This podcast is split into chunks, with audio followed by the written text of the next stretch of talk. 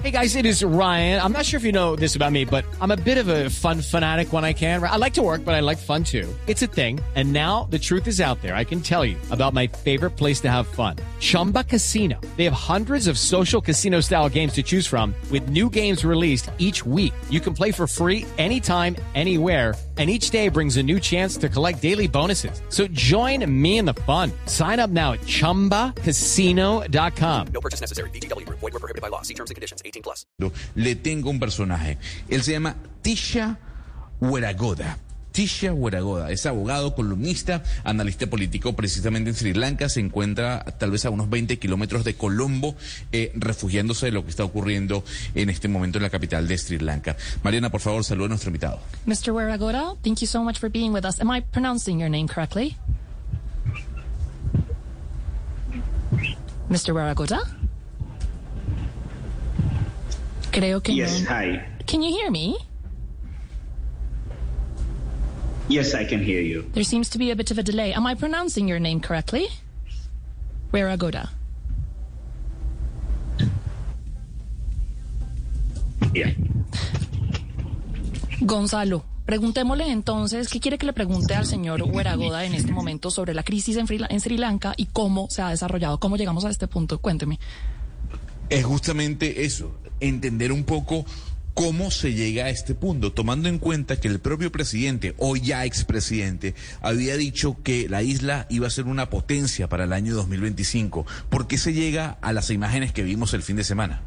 Uh, Mr. Weragoda, we're wondering if you can tell us how in the world did Sri Lanka come to this? I mean, just a few years back, Sri Lanka was kind of a star in the world scene. You know, it made its way all the way up to an upper middle income country, but now the president has had to flee and it's in quite an economic chaos. Can you tell us, sort of a bit briefly, some context about what has happened?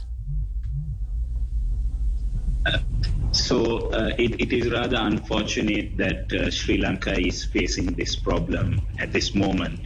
Uh, 50 years ago, we were the rising star of Asia. Unfortunately, our politicians squandered that opportunity.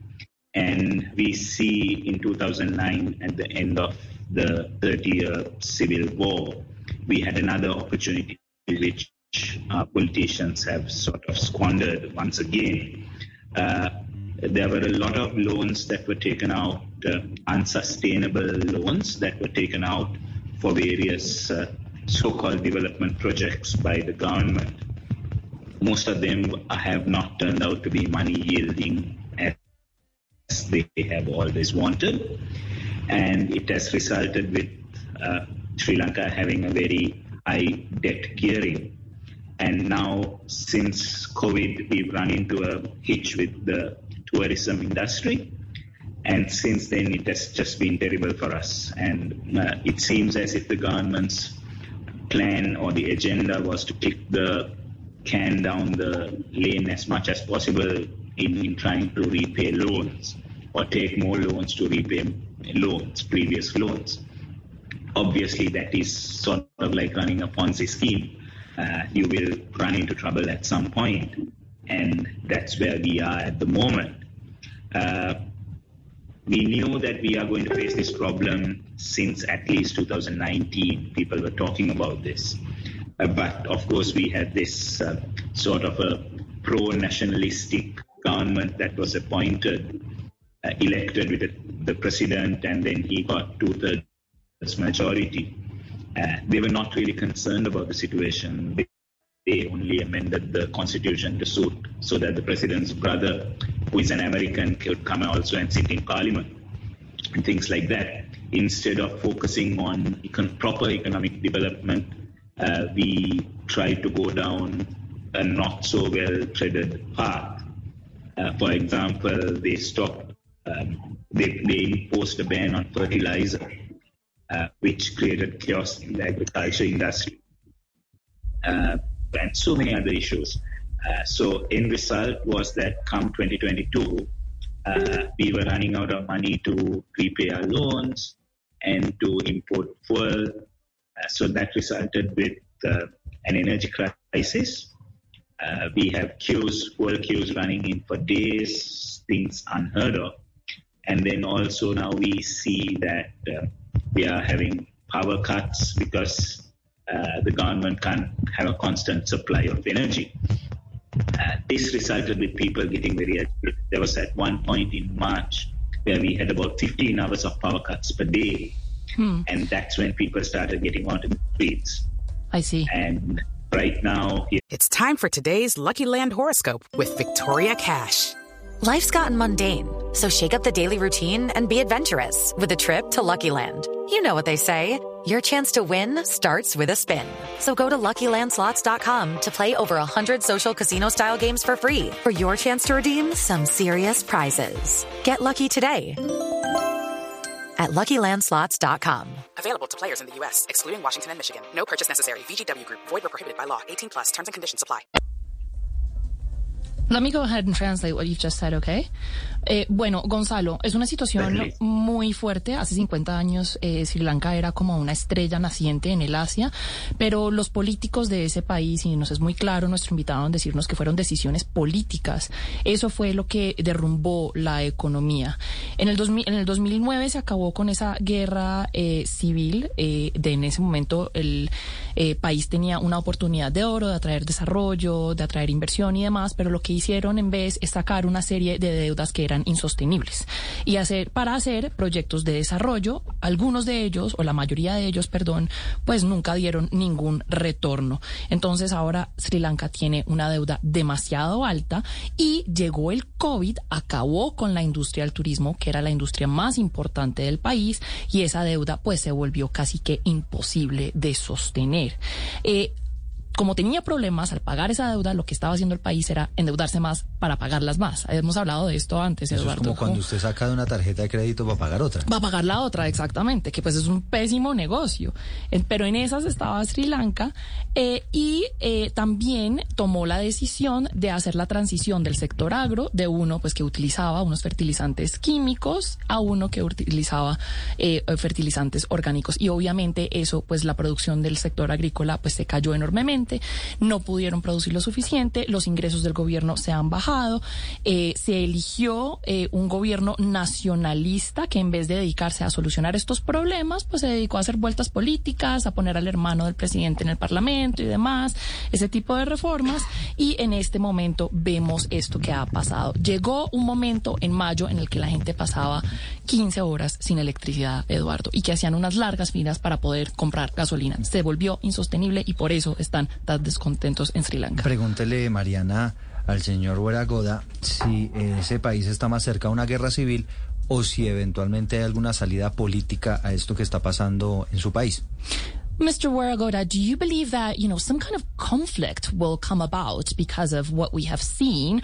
Or do you think there is a political way out of this?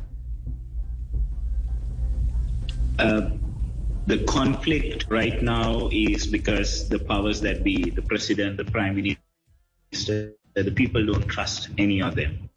Uh, they have little faith in parliament also.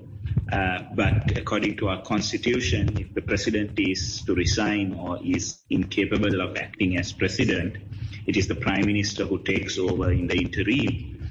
And if the presidency falls vacant within one month, uh, during that one month period, it is either the prime minister or if the prime minister is also not available, the speaker of the parliament who has to act as president.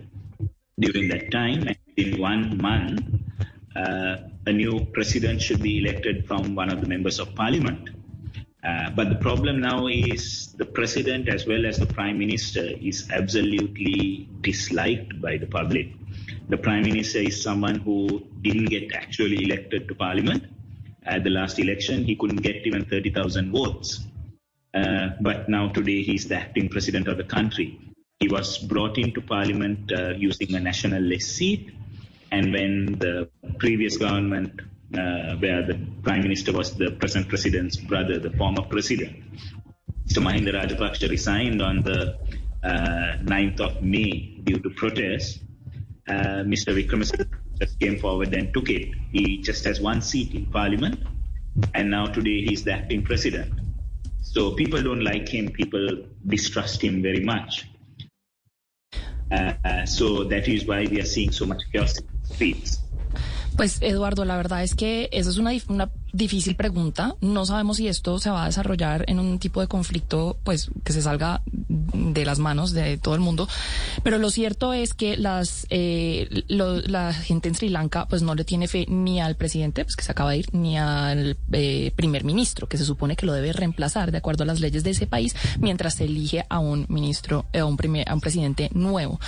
Lo que pasa eran hermanos, ¿no? El presidente y el antiguo primer ministro. El antiguo primer ministro renunció, se escogió a uno dentro del Parlamento que no tenía la mayoría de- o el apoyo mayoritario de todo del Parlamento. Sin embargo, se habían modificado las leyes del Parlamento para que él pudiera salir, eh, salir elegido como primer ministro y eso fue, eh, pues eso ha contribuido a la falta de popularidad, es decir, la baja popularidad de este gobierno es impresionante.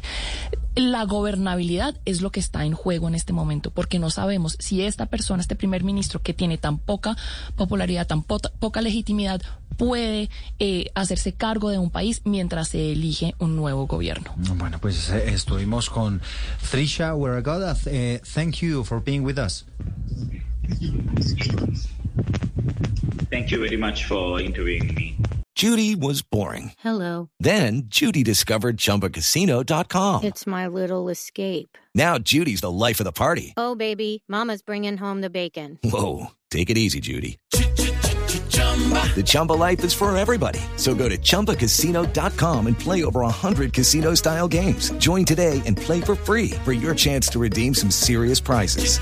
chumba ChumbaCasino.com. No purchase necessary. Void where prohibited by law. 18 plus terms and conditions apply. See website for details.